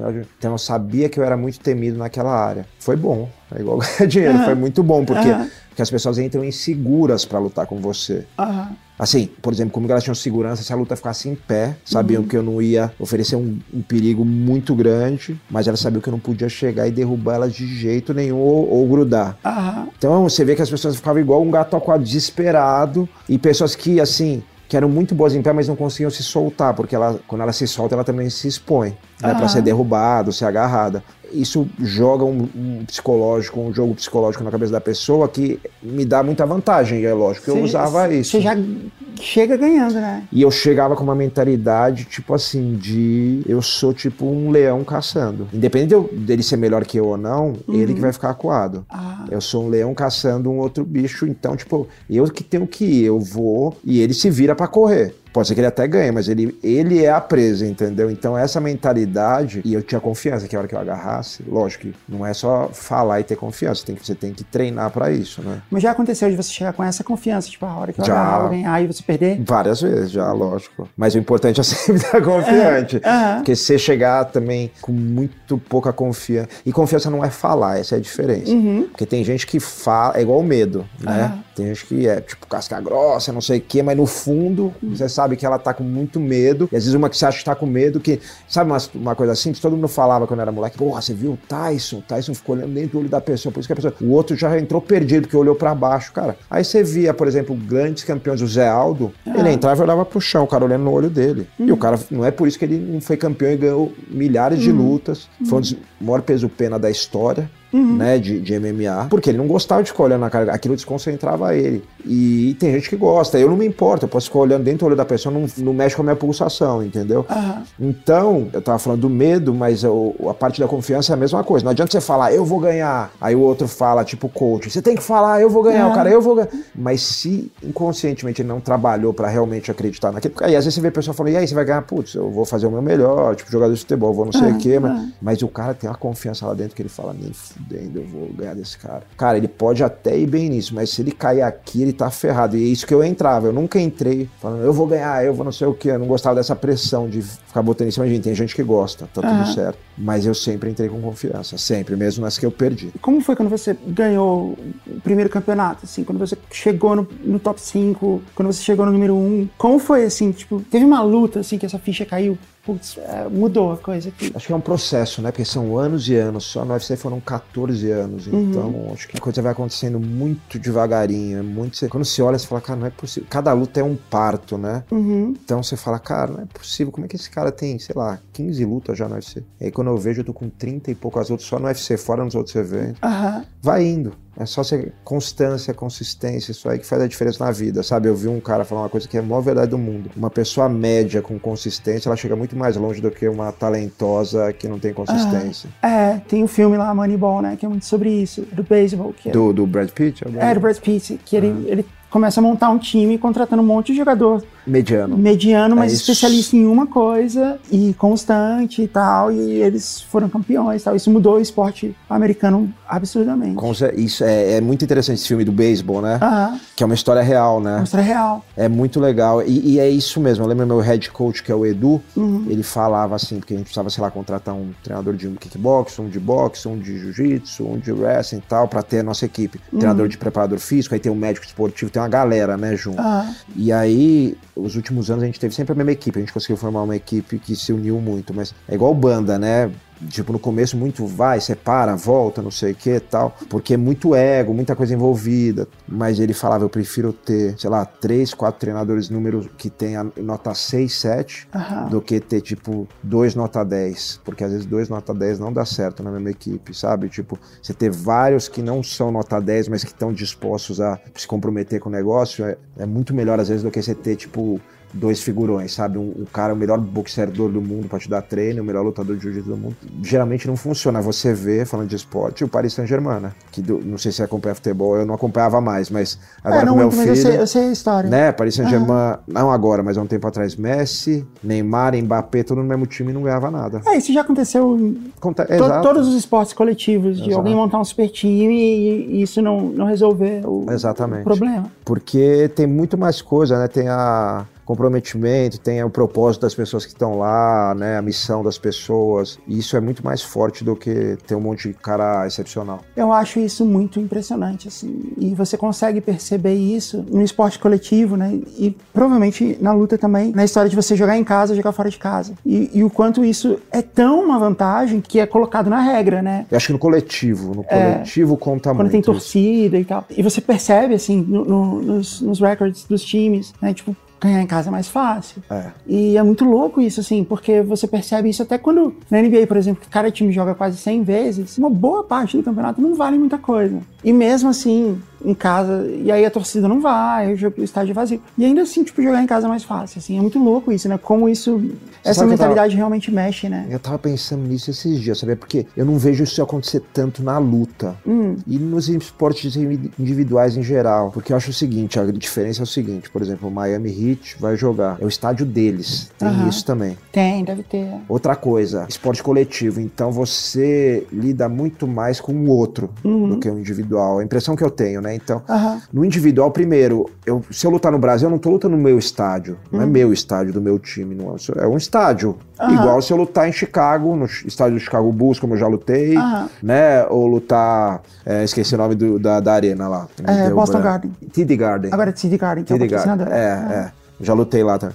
Hum. E aí, você, na verdade, tá num lugar que pro outro também é novidade. Uhum. E, por mais que seja brasileiro contra americano, pelo menos no meu caso, eu sentia muito que tinha muita gente que tava. fa- Tem muita pessoa que ama o Brazilian Jiu-Jitsu Aham. nos Estados Unidos. Então, eu tinha muita É, torcida. Não interessava como. Você pode falar tudo, mas é engraçado, as torcidas em vários países, elas não torcem só pro cara da- do país delas, às vezes. Uhum. Tem isso nos Estados Unidos, mas às vezes eu vejo torcer pelo lutador, mesmo que seja de outro país, sabe? Aham. Tem o fã do lutador. Aqui no Brasil eu já vejo mais o cara torcer pro brasileiro, não Aham. interessa que brasileiro que seja, se é contra o gringo, é pro O brasileiro. brasileiro gosta de ganhar. É, exatamente. Lá fora, então eu não vejo. Mas com certeza, no, no coletivo eu vejo fazer muita diferença. Eu, eu tô até. Eu fiquei refletindo esses dias o porquê. Eu não- ainda não consigo entender. Mas no individual, por exemplo, mesmo no tênis, o jogador inglês, o Murray, jogar em Wimbledon não dá tanta vantagem para É a mesma coisa. Tipo, ele jogar com o Nadal em Wimbledon, o Murray, na Aham. época, ou jogar com o Federer, que é suíço, Uhum. ou com o outro que é espanhol, não, não dá tanta vantagem, né? Você já percebeu isso? Eu tava me perguntando o porquê disso. Eu acho que porque o, o esporte individual te blinda, você tem que aprender a se blindar de uma maneira tão forte, porque é só você É ali você que, com você sozinho. É você né? com você tá mesmo. Concentrado. que você consegue abstrair isso. O, o coletivo, o jogador sente um pouco mais a pressão, sabe? Da torcida, do É, coletivo. faz sentido. E você lutar com torcida e sem torcida deve fazer diferença também. Isso né? faz. Quer dizer, com plateia, né? Com, com o É, estádio cheio ou uma- no lugar vazio. É, mas vazio, na pandemia vazio literalmente, né? Aham. Eu lutei o primeiro evento do mundo de luta sem, sem plateia. Foi a única vez na minha vida e foi uma luta que eu perdi, inclusive. Uhum. Eu tava indo bem, mas eu até reputo isso ao relaxamento. Aham. Porque eu fui jogar um soco meio displicente, tomei um cruzado por cima e eu, eu- nas minhas 40 lutas na minha vida, teve duas que eu perdi sem ser por pontos. Das, das lutas que eu perdi, eu ganhei a maioria, mas das outras que eu perdi, duas foram por aquele um de nocaute técnico. Você cai, toma uns socos e o juiz separa. Nunca teve um nocaute clássico de apagar, né? E essa foi uma das lutas. E foi lá em Brasília, inclusive. No, Uhum. no- o nome é maravilhoso, né? Do ginásio. Vocês até falaram lá. é Ginásio no- Nilson Nelson. Nilson, Nilson Nelson. Nelson. Nilson é muito bom, né? Pensa na mãe que, que teve esse bebê. Muito, aham. Esse bebezinho aqui vai se chamar Nilson. Nilson Nelson. Nelson. Porque Nelson não é sobrenome, né? Eu acho que não. Eu acho que não. Era Nilson Nelson. Nilson Nelson. Da Silva, coisa. não sei. É, é. É, E deve ter. Podia ser com N o sobrenome também, né? Isso é muito é, bom, né? É, é Nilson Nelson Nogueira. não sei. É, exatamente. Aí eu fui lutar no Nilson Nelson. E aí, março de 2020. Fatídico março de 2020. Começa a semana da luta. Hum. Terça começa a ficar mais quente. A gente já no hotel lá em Brasília. Quarta, quarta, cara, o Minotauro, que é um dos caras que é um dos executivos também do UFC no Brasil, Uhum. o CEO, o Galete, indo conversar com, com, com a Assembleia, sei lá, no, no Congresso, conversar com os políticos, ver o que, que, que ia fazer. Porque Aham. não sabia se fechava, se abria. Tava com uma pressão de, tipo, não ter evento público, né? Porque era muito começo, ninguém sabia o que que era tal Ah, aquele negócio. E eu andando na rua lá, indo no shopping ali do lado do o hotel, aquela área de hotel, região Sei, de hotel ali em. Brasília, tinha um shopping ali, eu tem. esqueci. Tem o Brasília Shopping de um lado e o Pátio Brasil do outro. Acho que era o pátio esse Uhum. E, cara, todo mundo vem tirar foto com você, né? Mais semana de luta e te dá a mão e não sei o quê. E eu nem me liguei. Aí quando começou esse, esse desespero, todo mundo, pô, é sério, vai, talvez não tenha. Falei, caramba, eu já cumprimentei, abracei tanta gente A aqui. cidade inteira. E eu tava meio com uma falta de ar, sabe? Eu não sei se era psicológico ou não. Aí eu falei, nossa. Isolaram a área do hotel e acabou tendo um evento sem público. Foi o primeiro evento de luta sem público no mundo. E aí eu, eu acho que eu entrei um pouco mais relaxado, porque não tem aquela gritaria, aquele negócio. Você e aí lutei no. Nilson Nelson. Ano passado eu tava em Brasília, eu fiquei num hotel, que eu olhei da janela e vi o Nilson Nelson. Ah, Nilson o estádio, Nelson não, não, tá não, perseguindo. não, Nilson. Não Não, a pe- não, seu ó. Nilson. O seu Nilson, é, será que existe ainda? Eu não sei, não sei. Mas você luta ainda? Como é isso? Se eu não parei oficialmente, mas eu fiz em 2021, lá em Fênix. Uhum. Aí depois disso eu não lutei mais, fiz três lutas de jiu-jitsu, voltei a fazer depois de 15 anos de jiu-jitsu, mas sem kimono, né? Ah. A gente fala jiu-jitsu sem kimono. Ganhei as três, uma Qual a que- diferença com kimono assim, kimono? Algumas pegadas só, é a mesma coisa, só muda Ah. algumas pegadas ali. Algum, por exemplo, você não consegue fazer um estrangulamento de bola, tem que ser outras, outros tipos de pegada. E menos atrito, né? Eu aprendi Então, isso no taekwondo, de pegar pelo, pegar pelo kimono. Pela gola, é. É, e aí o, o, o meu professor, ele falava assim, ah, imagina que você tá numa situação e tal, porque ele ensinava muita coisa que era técnica de defesa pessoal. E aí tinha isso, né, ah, você pega ele por aqui. Aham. E aí, e se ele tivesse em kimono, professor? Porque, tipo, não dá pra combinar isso com ele, né? É, é. Você sempre vai estar com uma camiseta, alguma coisa, né? Não É, que esteja na praia, mas, É. mas você tem razão. é, eu penso, quando eu montei minha metodologia ali para os iniciantes, o fundamento na academia, eu faço tudo para a pessoa conseguir fazer sem kimono ou sem Uhum. roupa, sem uma, uma jaqueta, uma camisa. Porque você- é o que você falou, não dá para combinar, né? Principalmente o ataque, né? O ataque sem... Principalmente, Ah. principalmente. Mas é isso, aí eu fiz essas três lutas, uma no Brasil, uma aqui em São Paulo, uma em Wales, lá no País de Gales, e uma em Seul, que foi esse ano. Mas são mais lutas por, não é mais minha carreira. Também tra continuo trabalhando com o UFC, porque eu acabei ficando contratado para trabalhar no UFC Fight Pass, que é o stream do UFC aqui no Ah. Brasil. E Aí a você, você comenta os jogos. comentarista e alguns programas. Eu vim de lá agora, fiz um programa Chá Resenha lá, que foi bem legal. Uma com com o Roman do Tijuana, Aham. né, da, da banda. E aí ele contou, falou de música, falou do Rock in Rio, foi bem legal. Ah, que legal. É, e um com outro lutador agora que tá entrando no UFC. Aham. Então é bom que eu tô com a organização, né? E, pô, o pessoal do Brasil, eu conheço eles há muito tempo, é pessoal muito legal aqui do, da- Uhum. do UFC Brasil. E faço muito seminário fora do Brasil também, muito. Cheguei de um hoje até. E tem academia também. Academia, a gente quer expandir, fazer Como é tipo da coisa. academia? Porque se você, te- se você até tem uma lá em Miami, né? É um, é tipo uma franquia, assim, Ela é um tipo um licença. filiado, um Aham. licensing, sabe? Não é uma academia minha, é um Você- cara que quer usar meu nome. método. É. E o E, aí ele nome? usa o- o nome e o método, exatamente. O método. Só que é aquela coisa, a licença, a gente até tá vendo, revendo isso. A licença ele usa o nome, o método ele meio que, ah, quero usar ou não quero. Você não pode obrigar a pessoa a usar, porque não é uma franquia, é outro modelo Ah. de negócio, entendeu? Entendi, entendi. E aí você tem academia no mundo inteiro, então, nesse sistema. É, eu nunca foquei nisso, mas eu tenho lá nos Estados Unidos tem quatro, na Europa tem três e aqui tem, sei lá, umas 20.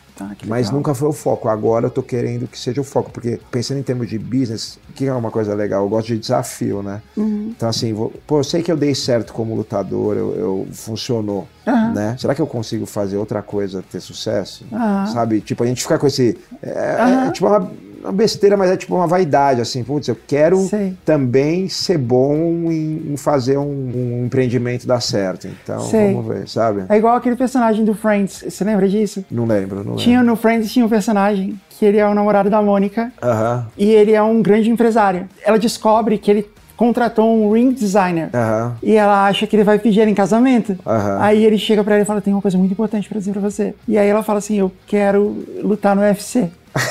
e aí o ring designer não era um anel, né? Era um um octógono. Era um octógono. E aí e ele fala assim: ah, porque eu conquistei o business world, agora eu quero conquistar o physical world. e aí ele vai, luta uma primeira luta e ele só toma porrada. Então você é o contrário. Você tá, Ao contrário. E tá acontecendo isso, né? Você viu ah. o Elon Musk agora, como chama? O Zuckerberg. Aham. Do, do, eles falaram que eles vão lutar. Eles né? querem lutar e aí já tem cara treinando ele, tem brasileiro treinando ele. É real tem... isso? Vai rolar? Você não, conhece? acho que a luta não, mas eu acho. Ah. Sabe o que eu acho legal? Uma, ah. uma, eu tava vendo um negócio, acho que saiu no New, no, ah. New York Times, sei lá, que agora a onda desses caras multibilionários, cara eles podem ter o que eles quiserem, né? Uhum. De... Só que os caras, tipo assim, ficarem bem fisicamente, uhum. aprenderem uma coisa, isso exige muito mais, né? Porque o, o carro, o relógio é muito fácil para eles. Uhum. É só um número que eles trocam de, de conta do banco, eles vão ter aquilo. Mas eles, tipo, ficarem, tipo, virarem um, sei lá, um bom lutador dentro. Do... Lógico, não é um bom lutador pra lutar no UFC, mas um bom lutador dentro do que ele pode ser, isso aí mostra que o cara é, é pica mesmo, sabe? Tipo, o cara é muito casca grossa. Então, é, eles estão com essa vaidade agora, esses caras, sabe? De tipo ser, ser muito bom em alguma outra coisa. E você, você dá aula ainda, né? Eu dou aula, mas eu mais treino meus professores. Eu tô na academia todo dia. Uhum eu desenvolvo metodologia e eu fico treinando eles. Por exemplo, toda semana eu tenho reunião com eles. Muito de, não só de metodologia técnica, mas também de como lidar com o aluno que está começando. Sabe aquele aluno que está ou aluna que está inseguro, uhum. insegura. Esse hoje em dia é o maior barreira de entrave. A pessoa ela não vai treinar porque ela, ela acha que é violento. E aí ela uhum. tem receio de se machucar, tem medo, não sabe, pô, chegar lá ter o cara com a orelha desse tamanho, o que ele vai fazer comigo, entendeu? Uhum. Então, é muito esse treino também de oferecer para usar a palavra da moda, uma boa experiência, sabe, ah. pro, pro aluno. Legal. Olha só, eu queria conversar com você. Eu vi você falando no, no programa lá do Vilela e você falou sobre inclusão de pessoas trans no esporte. Uhum. E você é um cara mais sensato que eu conheço e, e super aberto a conversar tal. Então eu achei que seria muito legal a gente poder conversar sobre sim, isso, sim. porque eu posso te apresentar o que eu acho. Uhum. E, enfim, a gente pode falar um pouco sobre o assunto. E lá no, no programa do Vilela você falou assim: ah, eu sou contra, porque eu acho que é, realmente é. alguém pode morrer. É, é. Fala, fala de Não, eu falei, eu falei na verdade, não era nem o tema sobre inclusão, era o tema sobre assim, o que, que você acha de uma. Teve uma luta feminina, e aí uma pessoa trans lutou uhum. com uma menina, né? Ela acabou machucando muito a menina. E eu falei que achava errado, porque essa pessoa ela já teve uma formação física diferente. E é um esporte perigoso. É um esporte que tem muito. Diferente, por exemplo, de um vôlei, de um basquete, entendeu? Você tem a parte de integridade física envolvida.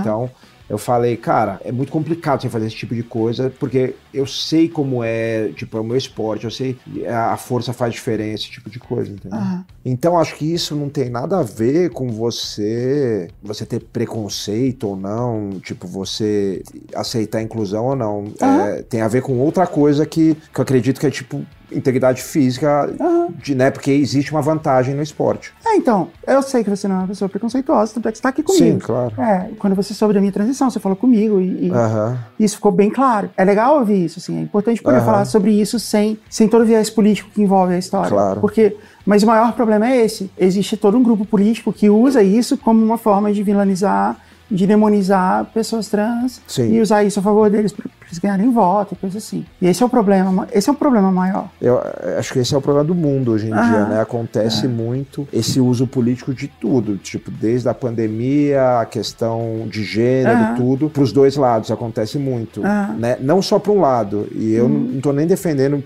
é, um lado ou outro, mas uhum. acontece dos dois lados também, tipo, porque talvez falando de político, você falou, para um político seja melhor você ter essa pessoa com, tipo, totalmente fechada num grupo e num pensamento uhum. e sendo contra o outro. Por exemplo, ela vai votar naquela só para ser contra ah, a outra. Eu, é, eu entendeu? Então, para um político é melhor isso. Uhum. Eu acho, inclusive, que existem políticos que nem acreditam em várias coisas que eles falam. Eu acho também. Eu acho, cara, pô, você pega esses caras que são uhum. malandro de política, que a gente tem aqui no Brasil, eu acho que às vezes eles fazem um discurso porque eles sabem que aquilo é importante, eles nem acreditam, entendeu? Às vezes os caras, por exemplo, vamos dizer um cara que não seja preconceituoso, mas ele sabe que o público dele é aquela galera mais. Ele vai fazer o discurso porque ele sabe que é aquilo. E às uhum. vezes um cara que não é, mas ele, vamos dizer, acha que também alguma coisa ele não concorda, ele vai fazer outro discurso porque ele sabe que é uhum. o discurso que vai funcionar para ele, entendeu? Então é só, é. tipo, essa questão da hipocrisia, entendeu? É. Vai... Não, eu acho que isso rola bastante também. É. Mas na questão do esporte, o que você falou faz sentido e existe mesmo. Uhum. Mas a verdade é que diferenças físicas, de formação física, existem em qualquer esporte. Uhum. Né? Sei lá, no, no, basquete, por exemplo, qualquer pessoa mais alta vai ter uma vantagem. Assim. Sim. É real que a pessoa mais alta tem mais vantagem Uhum. no jogo. Outra coisa. É, o que aconteceu no basquete é que Ah. hoje os baixos nem jogam, né? É, às vezes tem, mas. É, mas é raro, É. né? Mas pessoas negras têm é, densidade óssea muito maior e isso Aham. às vezes dá- permite muito mais explosão, permite muito mais resistência física, Uhum. permite muito, sabe, pular mais alto e coisa assim. E tudo bem, isso faz parte da categoria, faz Sim. parte da, sabe, das diferenças que tem num esporte. E num esporte como de qualquer luta, ele é muito controlado em termos de peso, em termos de categoria, em termos de, sei lá, de idade. Aham. E então, na verdade, esse é o esporte onde isso mais é controlado, sabe? Aham. E eu posso te falar, por experiência própria, que quando a primeira coisa que acontece quando você está transicionando, quando uma mulher trans está transicionando, Você vai perder você força. perde, nossa, mas Sim. você perde muito músculo. É assustador, assim. E é assustador o quanto eu perdi de força, assim, Uhum. de coisa que eu consegui levantar e não consigo mais. Aham. Então, na verdade, é até uma, sabe, em muitos casos, na verdade é caso a caso. Uhum. Mas vão haver casos em que essa mulher trans ela vai ter desvantagem. Ela está em desvantagem ali, em, em questões físicas. Agora, pode haver um caso em que, tipo, é, ela tem muita, muita vantagem. Mas o que a gente pede é que essas coisas sejam avaliadas.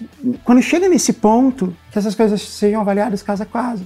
Porque quando tudo isso é misturado de um jeito só, existem pouquíssimas pessoas trans no planeta. Uhum. Embora queiram fazer parecer que não é, a gente é 1% da Sim, população, ou lógico. menos que é a isso. minoria, é muito pouco. Então, e, e a gente vai ser 1% ou menos que isso em qualquer grupo. Vai ser 1% no esporte, 1% Uhum. na arte, qualquer outra coisa. E quando você vai para o esporte profissional, é menos gente ainda. Então, por causa de um caso ou outro caso que pode vir a acontecer, o que realmente isso impacta é a inclusão de crianças no esporte, de crianças trans no esporte Uhum. que não, onde não existe vantagem nenhuma, porque ela não passou pela puberdade ainda, e não, não existe diferença física significativa entre meninos e meninas, não tem. Então, é para isso que é usado, sabe? Todo o problema de barrar pessoas trans no esporte profissional é uma coisa utilizada. Toda vez que acontece alguma coisa desse tipo, toda vez que uma pessoa trans ganha, Uhum. a maioria delas perde. Né? Quantas, quantas mulheres trans você conhece que são campeãs no, no esporte? Tem pouco também, É. né? Tem pouquíssimas. É. E dentre as poucas que tem, a maioria delas não é campeã, não é a melhor no esporte, não é, não tá muito acima das outras, não tem isso. Teve uma que ganhou, uma nadadora que ganhou agora, né, uma competição da NCAA no, no esporte universitário nos Estados Unidos. E teve muita gente falando, então, mas foi a primeira vez que ela ganhou. Todos os outros campeonatos ela perdeu. E ela ganhou por pouquíssimos segundos, assim, ela não tem uma vantagem claramente. E outra, as competidoras dela não se importam, elas estão, tipo, não, é de igual para igual aqui, não tem, elas não têm isso. Então, assim, é meio que, quando políticos se apropriam disso, eles estão criando um problema que, na verdade, não existe. Se um dia existir um monte de homens é, transicionando especificamente para competir no esporte feminino, aí tudo bem, aí tudo bem que haja, não tá acontecendo É, isso, o entendeu? problema não é é um que é problema. tudo muito novo ainda. E as experiências que tiveram, pelo menos no MMA, foi Uhum. de, de tipo. Tiveram algumas experi- experiências que a outra, a Aham. outra mulher saiu machucada, Sei. entendeu? Bem machucada. Então, falando do meu esporte, é um risco, entendeu? Porque você pode ter lesão ali. Mas ela nunca perdeu? Eu sei que tem uma lutadora de UFC americana, eu seguia ela, mas acho que eu não sigo mais. Talvez seja ela, não sei. De MMA, não do UFC. De MMA, talvez, é. É, que no UFC acho que não tem. É, mas você acha que ela tem mesmo uma vantagem assim tão grande assim sobre. Ela nunca perdeu? Eu não sei- então, aí eu não sei o nível de atleta que ela era, tipo, antes de fazer a transição, entendeu? Aham,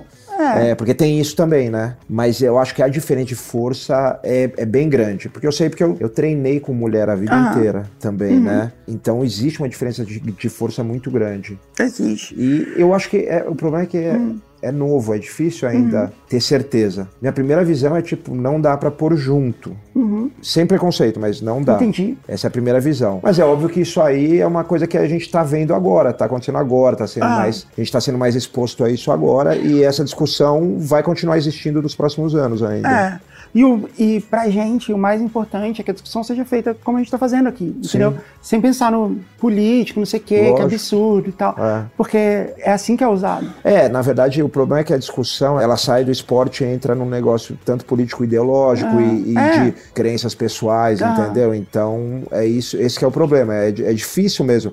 Não é fácil. É o que vocês têm que passar agora, mas acho que a gente está num momento de transição, mas já muito melhor do que era há pouco tempo atrás, né? Mais ou menos, assim, é muito melhor em muitas coisas, mas começou há alguns anos um movimento de demonização mesmo, Aham. assim. Que antes era mais. não era tão organizado e, não entrava, sabe, não usava isso tanto como uma ameaça. Esse é o problema, Uhum, né?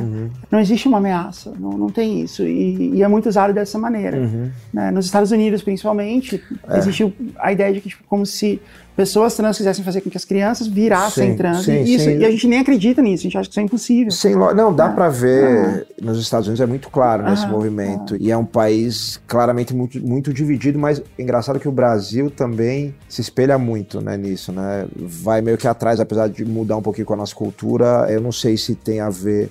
Se o mundo sempre foi assim, a gente ficou uns anos sem ser assim, agora virou, mas essa polarização muito forte, não sei se tem a ver com o negócio da internet também, é, ou se era assim antigamente, sei lá, 70, 80, 100 anos atrás a gente não viveu isso também. Eu acho que são que grupos políticos ao longo dos últimos anos aprenderam a usar a internet e a existência de bolhas na internet para criar essa radicalização, essa polarização. E todos esses grupos, independente do lado, eles sempre se beneficiam. Assim, um grupo político, a melhor coisa que ele pode ter é alguém que se, que se radicaliza pro lado dele. a lógico. segunda melhor coisa é alguém que se radicaliza pro outro lado. É, porque ele vira um inimigo. Entendeu? Ele É. não prefere que aquilo ali fique de uma maneira moderada ou que pense cada assunto de, de uma maneira. Entendeu? Quando a gente trata de economia, a gente pensa assim, mas quando trata de, sei lá, de educação, a gente. Sim, não, tem que ser diferente. tipo, tudo radical, tudo mesmo grupo. Tem que ter polarização, só pode ter dois grupos. O que aconteceu é que esses grupos se organizaram e essa organização ela é copiada e ela é transmitida de um país para outro e tal.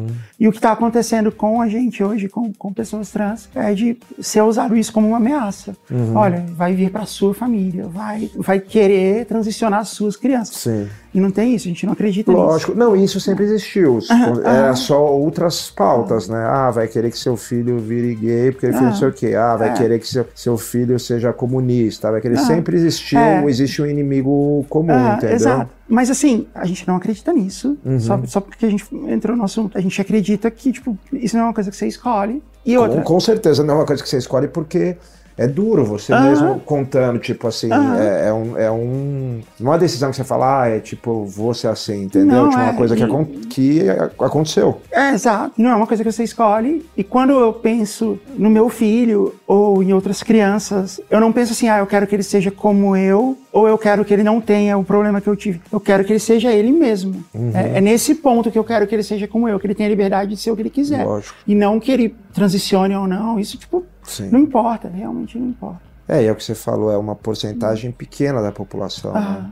Ah, é muito pequeno. Mas é engraçado, nos Estados Unidos fizeram uma pesquisa e a pergunta era quantas pessoas trans você acha que existem na população americana? E a resposta era assim, 30%. Porque é tão apresentado como ameaça Aham. que as pessoas acham que, nossa, está em todos os lugares. E é uma coisa que vai chamar tanto quem vai defender com unhas e dentes alguma Uhum. pauta ou quem vai atacar com unhas e dentes, você botar aquilo na, num negócio vai dar clique, vai chamar atenção. Mas a questão no esporte, voltando, é assim: existem muitos controles em relação a índices hormonais no esporte. Você deve ter passado por isso: É, controle de doping, é, controle de substância, controle de uso de esteroide, certo? Já existe isso no esporte. E no esporte feminino, essa substância é testosterona, né? Principalmente no esporte feminino que envolve é, a maneira que você tem de uma mulher ganhar músculo mais fácil é ela. Então, assim, índice de testosterona já é uma coisa muito controlada no esporte feminino. Muito, absolutamente controlada. E pessoas trans, mulheres trans, elas costumam ter, como elas elas têm bloqueadores de testosterona, ou elas não têm produção de testosterona natural por glândulas suprarrenais é, ou pela tireoide, é, elas têm índice de testosterona menor do que mulheres cis, entendeu? Então, isso sempre vai acontecer. Na questão da testosterona, elas vão estar sempre em desvantagem. Então, uma outra coisa que a segregação de mulheres trans no esporte feminino gera é o absoluto, o absurdo controle de corpos femininos. Porque a partir daí, toda mulher vai ter que chegar lá e provar que ela não é trans. Todas elas vão ter que fazer um monte de exame uhum. e apresentar, entendeu? Elas vão ter que provar cada vez mais. E toda vez que você tiver uma nadadora que tenha, ou uma competidora que tenha uma característica mais masculina, um, um uhum. queixo mais quadrado, uhum. uma testa mais proeminente, que é normal, uhum. é normal entre mulheres cis ter essas características uhum essa pessoa vai ser estigmatizada. Então, a proibição de mulheres trans no esporte prejudica também as mulheres cis por essas condições, entendeu? Elas também vão passarão a ser questionadas. Porque é normal uhum. em esporte como, como MMA, MMA ou como é, natação, que elas tenham ombro largo, que elas tenham, sabe, que elas sejam altas, que elas tenham, sejam muito musculosas. Uhum. É normal isso. E aí elas vão começar a ser questionadas por essas questões, entendeu? Uhum.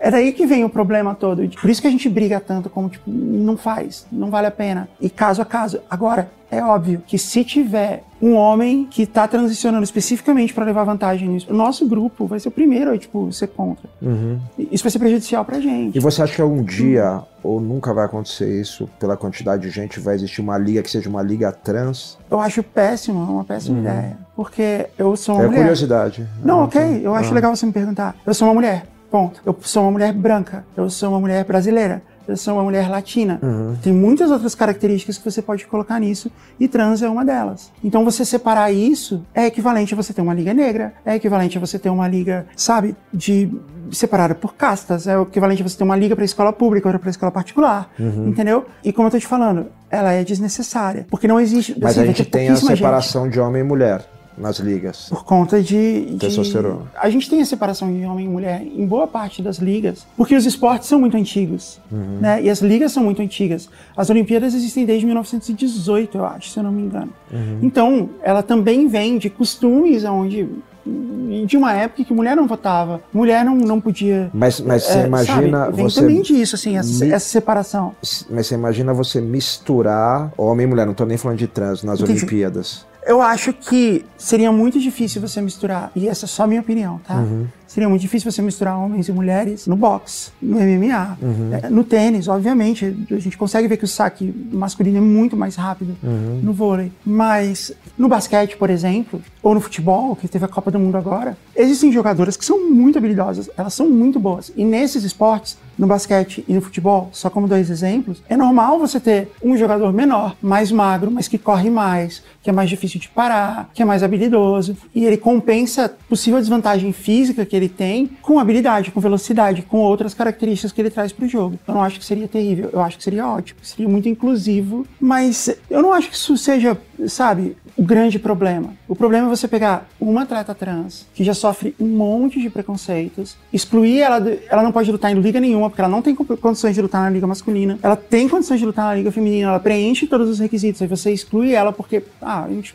resolveu ir contra tudo que foi estudado até hoje em relação a, essas coisas, a gente só vai excluir. Aí você exclui ela de lá. E principalmente, você usa isso como uma bandeira para excluir todas as pessoas trans de todos os esportes. E, e aí, como eu te falo, você está excluindo uma menina de jogar bola na escola. Ela não vai ser uma atleta profissional. Você está uhum. impedindo ela de usar o esporte para se socializar, é, para aprender a trabalhar em equipe, onde não faz diferença se ela tem vantagem física ou não. Não, não é sobre isso. Uhum. Mesmo uhum. que ela tivesse, não faz diferença é o esporte na escola. E é isso que acontece. Sim, não, com certeza, o esporte na escola e para a formação é muito importante. Uhum, é. Agora, no esporte profissional, por exemplo, tem estudos que falam que, por exemplo, ah, uhum. mas a, a mulher que nasceu como homem, ela tem a ossatura de uma forma diferente, tem o quadril de uma forma diferente. Então, é muito novo e é complicado ainda, entendeu? É verdade. Agora, mas nem sempre é uma vantagem. Algumas coisas são vantajosas, outras são desvantajosas, é o que eu tô te falando. Não é claramente vantajoso. Eu não sei, é, é muito difícil ainda é, para mim concordar, sabe? Tipo, porque eu concordo com toda a parte das crianças e do negócio, cara, do, dos adolescentes, sei lá. Uhum. Tipo, eu acho também, aí já você vai poder falar muito melhor uhum. que eu, mas tipo, que você tem que quando a pessoa é criança ou adolescente, tem que tomar muito cuidado como você faz, se ela entender muito bem antes de fazer qualquer transicionamento, porque a pessoa é muito nova, é diferente de uma pessoa fazer isso mais velha. É lógico que mais velho também implica em outras coisas, porque você já também não vai pegar aquela formação hormonal que você tinha ali com uhum. mais maleabilidade. Então ainda é tudo muito novo, mas para mim, o meu ponto de vista ainda como esporte, é muito complicado você botar uma mulher que nasceu como homem para lutar numa liga com outra mulher, entendeu? Uhum.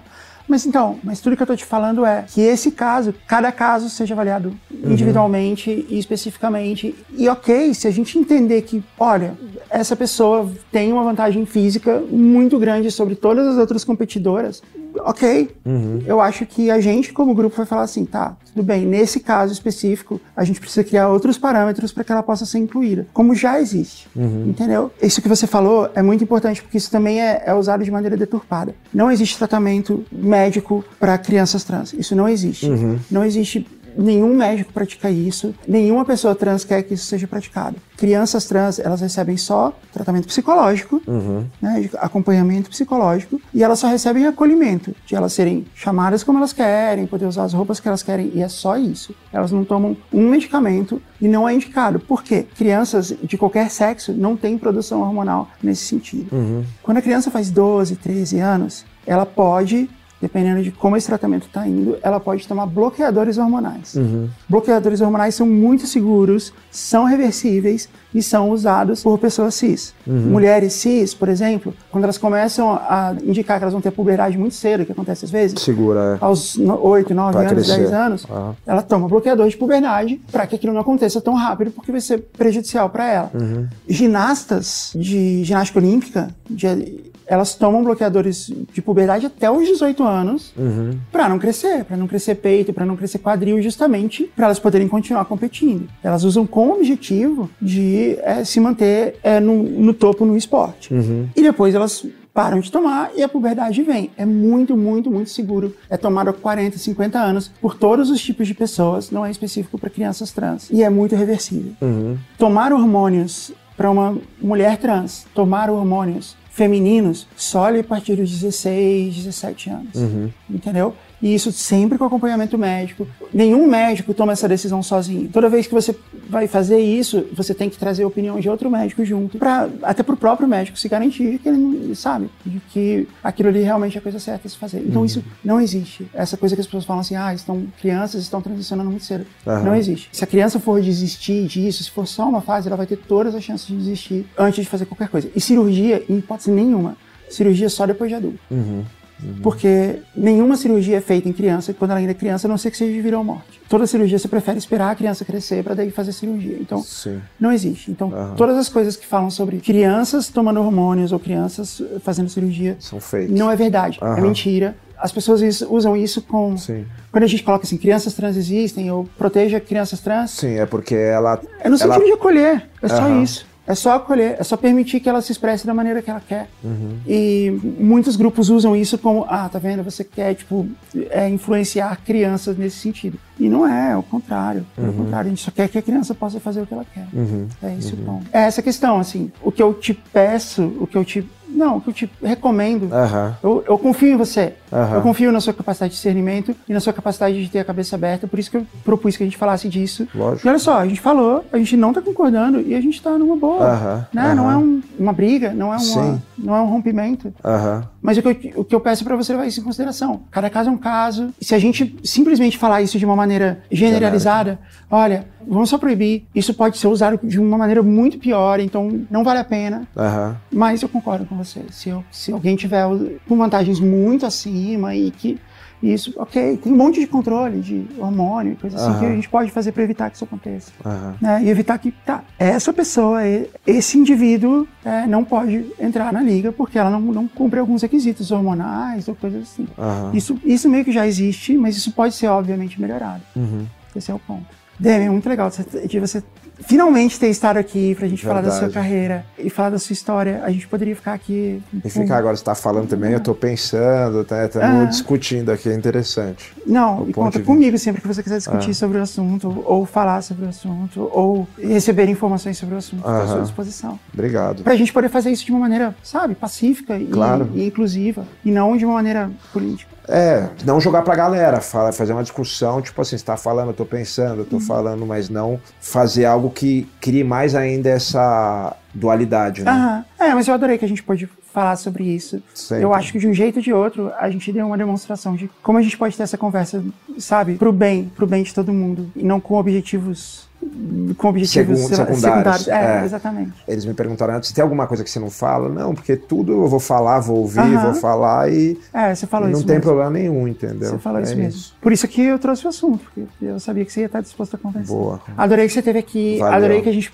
é, pôde falar finalmente sobre a sua história e, e um monte de histórias e lições que você ensina pra gente. Obrigado. É, eu acho incrível que você é capaz de. Você vê, eu não sou uma pessoa que acompanha o UFC e ainda assim eu aprendo muito com as coisas que você fala. Então eu acho que é muito legal a gente eu poder mostrar isso pra minha audiência também. Muito legal. E continue, porque é um podcast que eu adoro. Eu sei. Ouvi muito, né? Como Aham. você falou. Continuo. Uhum. E eu lembro até quando uma época parou um pouco, né? Por um Aham. tempo, até o Lourenço e a Peta falaram: pô, papai, cadê? Quero Oh. ouvir, não sei o que, antes de dormir e tal. Ah, E aí eu expliquei também tudo, entendeu? Porque, Aham. porque, tipo, ah, contei a história toda tal. E aí foi muito legal também, porque foi uma oportunidade de conversar com eles também, né? Que legal. É. Vamos combinar de você voltar pra ler histórias com a gente. Vambora. Ah, é, pô, o, o melhor eu não fiz, pô, que é ler É. história. Não, na próxima você vem pra gente ler história. A gente faz histórias só de esportes. Tá bom. Ou só de luta. Ou histórias de, não sei, de viagens. Qualquer coisa. Viagem é legal. Viagem é legal. Você Isso aí eu tenho feito história. bastante, é. Ah, Tem bastante. tá bom. É, então é isso. Valeu. Espero você voltar. Obrigado. Valeu. Tchau.